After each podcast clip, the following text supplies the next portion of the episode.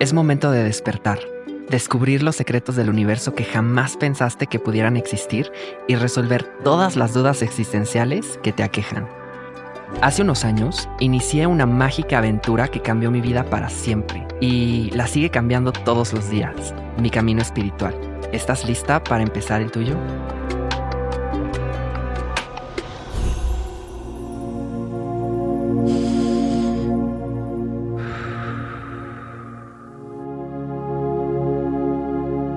¿Cuántas veces has soñado que te mueres? ¿Una? ¿Dos? ¿Varias? Seguramente ni siquiera las has contado, porque es algo de lo más común que existe. Pero, ¿qué pasa cuando sueñas eso? ¿Qué sientes? Puedo decir con toda seguridad que sientes miedo, algún tipo de angustia al despertar y al mismo tiempo alivio de sentir que tu alma está en tu cuerpo y tu cuerpo anclado en este plano.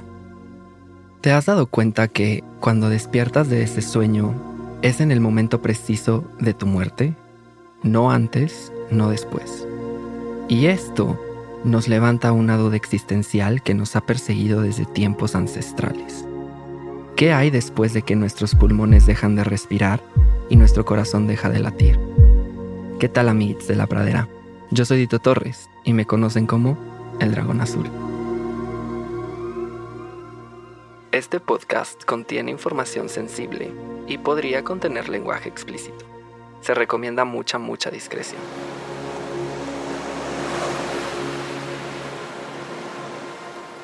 Hablar de la muerte nunca es agradable. De hecho, sigue siendo considerado un tema tabú en la mayor parte del mundo. Y es innegable que llegará el día en que todos vamos a morir, pero decidimos ignorarlo.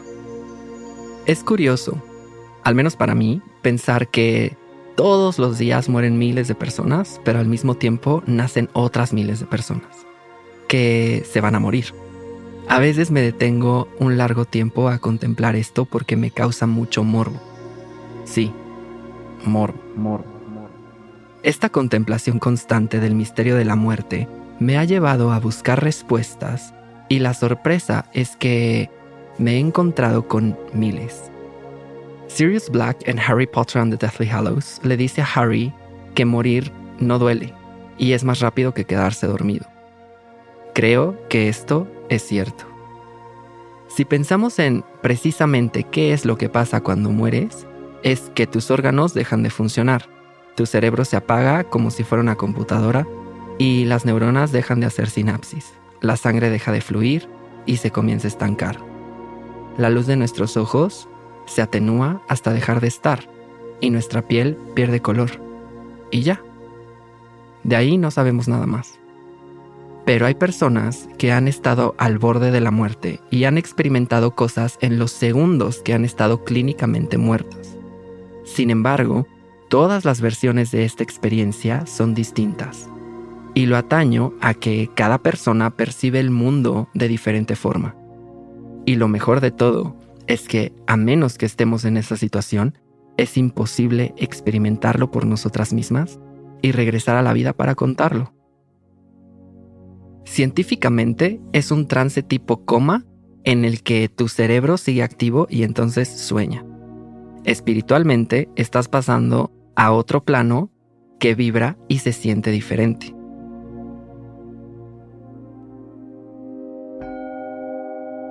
Otra pregunta importante que me surge es, ¿para qué morimos? Y lo pongo así, para. Porque el por qué puede ser literalmente cualquier cosa, pero ¿para qué? En mi cabeza es como un videojuego en el que pasas de un nivel a otro. La misión termina y tienes que entrar a otra, pero ese juego es distinto porque es otro cuerpo, es otro mundo y es otro tiempo. Existe una serie documental en Netflix que vi recientemente, se llama Surviving Death. Y en él existe la teoría de que podemos conectar con el otro lado, y se comillas en el aire, a través de personas que tienen cualidades que nos permiten hablar o percibir a personas o seres queridos que ya fallecieron. Pero es incomprensible cómo funciona, y por tanto tenemos a poner en tela de juicio la veracidad de esta práctica. Depende de qué tan escéptica seas. Hay gente que cree y hay gente que no. Y justo de eso se trata este rollo. Por generaciones se han contado historias, leyendas y mitos sobre la muerte. Y hay una cantidad incontable de teorías de lo que sucede después de que alguien muere y los rituales que circulan alrededor de este suceso. Algo que me he dado cuenta es que varias culturas tienen un lugar especial al que vamos las personas cuando trascendemos. Y se me hace muy curioso porque en varias religiones, culturas y sistemas de creencias es muy similar. La religión de los vikingos no tenía como tal una doctrina que nos cuente qué pasa cuando alguien muere. Citando al historiador H.R. Ellis Davidson, no hay suficientes figuras en la literatura nórdica que nos hablen de el destino de los muertos. Si simplificamos su posición, estaríamos falsificando. Sin embargo, el tema espiritual que concierne a los muertos se representaba en un otro mundo. El más famoso es Valhalla, o el Salón de los Caídos. Se decía que es un resplandeciente salón del dios Odín, quien escogía a las personas para ser celebradas como héroes o heroínas, hasta ser llamadas para luchar junto con él en el Ragnarok, que es un tema parecido al juicio final. Se decía también que la diosa Freya daba la bienvenida a sus elegidos en su propio salón, Folkvang, o el campo de la gente y los guerreros. Desafortunadamente no hay muchos datos que puedan contarnos sobre esta alternativa, pero en el mundo del más allá, al que más comúnmente iban los muertos vikingos, era Hel, que estaba resguardado por la diosa con el mismo nombre, y tenía la concepción de ser un mundo subterráneo al que iban las familias y las personas normales o cotidianas y sus familiares. Estas localidades eran descritas como un lugar cerca de donde vivían una montaña, por ejemplo. Y no tiene nada que ver con el infierno cristiano con el que varias de nosotras crecimos. Las creencias cristianas y católicas sobre esto están basadas en la resurrección de Jesucristo. Esto significa que te mueres y luego te levantas y andas. Y se cree que es el plan que tiene Dios para todas nosotras. Entonces, lo que sucede es que cuando morimos nos vamos al cielo, que al contrario de lo que muchas personas piensan, no es un lugar físico, sino un estado del ser, algo muy parecido al nirvana. Ahí nuestras almas se reúnen con Dios, nuestro Creador. Hice comillas en el aire varias veces. Pero, si te portas mal, entonces nuestras almas se van al infierno, un lugar de fuego y sufrimiento eterno. Verás, esta forma de pensamiento viene de la creencia que dicta que Dios nos dio libre albedrío, y en esa libertad podemos rechazar a Dios, con el pecado, obvio. Y cuando una rechaza a Dios, pues se gana la condena de ir al horrendo lugar al que tanta gente le tiene miedo. Qué contraste, ¿no? Los aztecas tenían una lección que darnos sobre este tema y esto es porque había diferentes reinos a los que una persona podía llegar después de morir. Y al contrario de las creencias que si existe algo después de la muerte será definido por las acciones que hiciste mientras respirabas, los aztecas pensaban que tu siguiente paso era definido por cómo te morías. Los guerreros que morían en batallas o las personas que eran sacrificadas iban a un paraíso al este y se unían con el sol que salía todas las mañanas. Muy poético, ¿o no? O también podían unirse a Huitzilopochtli, dios de la guerra, para seguir luchando. Las mujeres que morían al dar a luz eran consideradas igualmente valientes y honorables. Y ellas también se unían al sol, pero al oeste, donde se oculta y por lo general es mucho más hermoso. Las personas que morían a causa de algunas enfermedades, ahogos, rayos caídos y otras muertes medio violentas, iban al Tlalcuán, un paraíso gobernado por Tlaloc. En contraste, las personas que morían de enfermedades no tan graves o de vejez, que no tenían una muerte muy dramática, se iban al Mictlán, un mundo subterráneo donde el alma de la persona tenía que pasar por varias pruebas para descender al noveno nivel. Había un respeto mucho más amplio por las personas que morían honorablemente que por las que no. Claro que las pérdidas seguro dolían igual, pero era mejor no huir de la muerte y ser valiente y enfrentarla. Ahí está la lección más importante que quiero compartirte. No tener miedo a morir. El miedo a partir de este plano terrenal, como el miedo de perder oportunidades de hacer algo más. Porque si bien sabemos en general, las personas tenemos miedo a lo desconocido. Es natural temer que nos lleve la flaca o la muerte o la calaca o la catrina o la décima plaga egipcia porque no sabemos qué nos va a pasar. Recordemos las enseñanzas de los maestros. La energía no se crea ni se destruye, solo se transforma. Y nosotras somos energía. Mejor aún, el todo es eterno y tangible. Nosotras somos el todo y por tanto somos eternas y tangibles. Existen varias historias de personas reales y ficticias que hablan de esto. ¿Cuántas veces no hemos escuchado de personas que quieren vivir para siempre? Vampiros, piratas que buscan la fuente de la juventud eterna, brujas que se niegan a envejecer y se comen a los niños o a las muchachas vírgenes, personas rotas que buscan el elixir de la vida para ser inmortales. Estamos muy obsesionadas con detener el tiempo, a pesar de saber que no se para y que todo va para adelante. Es duro pensar que nos vamos a morir, de cualquier cosa, pero nos vamos a morir. Todas y cada una de las criaturas de este planeta tenemos un ciclo. ¿Recuerdas que lo platicamos en el episodio 3 de la magia de la vulnerabilidad y en el 5 del dolor de la pérdida en la primera temporada? Si no los has escuchado y esta es tu primera vez, te invito a que vayas a escucharlos ahorita. Una vez terminado el comercial, seguimos.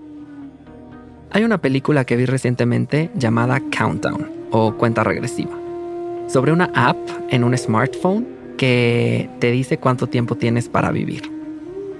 Tiene ciertos términos y condiciones como cualquier app, mismos que aceptas para proceder al juego.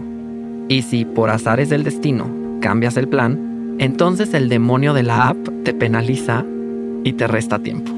Quiero dar un momento para contemplar el hecho de que hay un demonio o ente espiritual maligno que tiene una app. Me encanta la gente con imaginación, pero hasta yo pensé, ¿es neta? En fin, cuando se acaba el tiempo en la app, te mueres. De lo que sea, pero te mueres. Y hay varias corrientes espirituales que piensan algo similar. Sabemos el momento exacto y el modo en el que partiremos al siguiente plano, solo que no lo recordamos. Y la clave está en saber que si inconscientemente lo sabemos, entonces también sabemos qué viene después. Y aquí es donde entra el budismo. Como ya mencioné, todo lo que tiene vida tiene un ciclo. Naces, mueres y renaces. A esto le llamamos samsara. Cuando alguien muere, su energía y su alma pasan a tener otra forma. Si bien ya vimos cómo funciona el karma, tenemos la esperanza de que durante nuestra vida ganemos iluminación, la más posible, para asegurar un mejor futuro. Estas buenas acciones están en el camino y resultarán en una mejor reencarnación, mientras que las malas acciones tienen el efecto contrario. Ahora, también depende de las acciones que hemos hecho en vidas pasadas. Podemos reencarnar en otro ser humano, en un animal, o tal vez en fantasmas, dioses o semidioses. Los budistas creemos que nacer como un humano es una oportunidad para trabajar y romper el ciclo del samsara y llegar al nirvana o a la iluminación. Buda nos enseña que cuando llegamos, somos capaces de ver el mundo como es en realidad. Esto significa aceptar las cuatro verdades nobles que ya te he compartido anteriormente. Una vez que logramos llegar al nirvana y la persona iluminada muere, entonces ya no reencarna.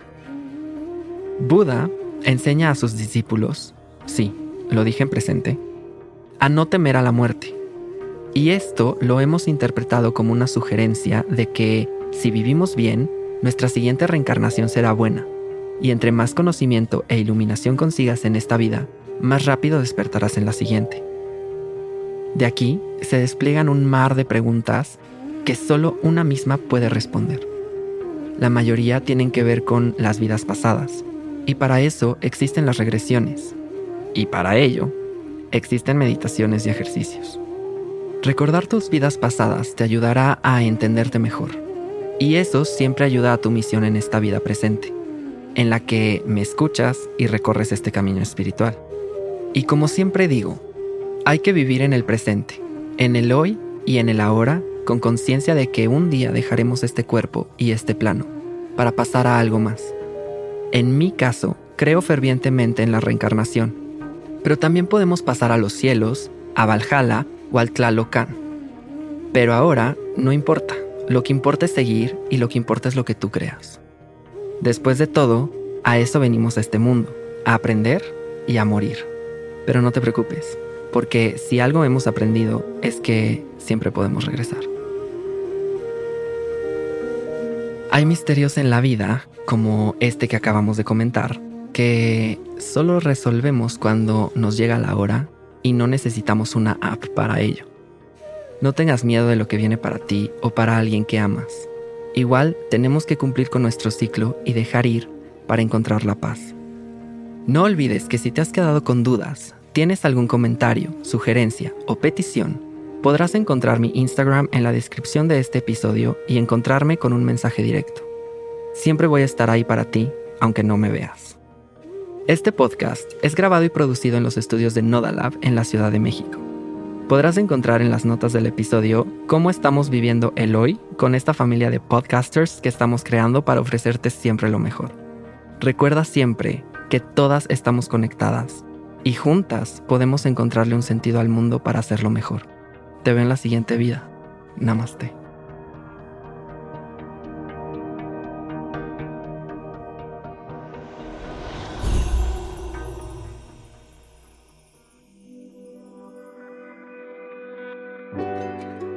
El Dragón Azul es un podcast original de Nodalab.